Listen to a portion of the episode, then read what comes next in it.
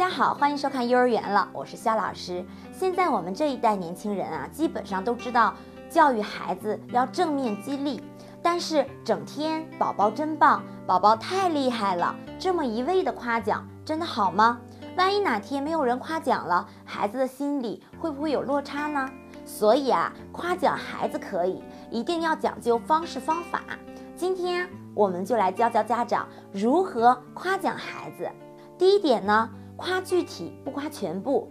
孩子帮助妈妈端饭到餐桌上，妈妈与其兴高采烈地表示“好孩子，你真棒”，不如告诉他“谢谢你帮妈妈端饭”，妈妈很开心。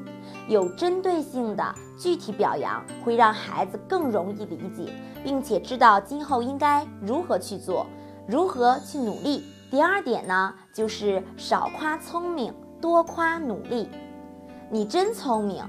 又一个家长惯用的评语，家长对每个孩子每一个进步，如果都用聪明来定义的话，结果只能让孩子觉得好成绩是与聪明划等号的，会变得自负。如果家长说孩子你真努力，加油，这样夸呀，孩子做事情会更认真。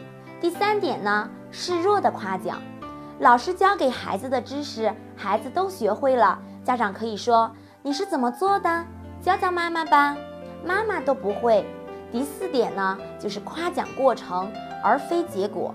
赞美孩子是一门学问，除了对结果表示满意，我们更应该对孩子在过程中付出的努力与专心，还有毅力表示赞赏。假如没有这个努力的过程，也就不可能有完美的结果。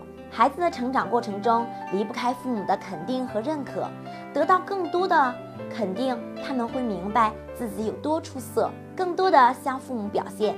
所以，家长们要好好的称赞孩子们，让孩子们在幸福感和满足感中成长。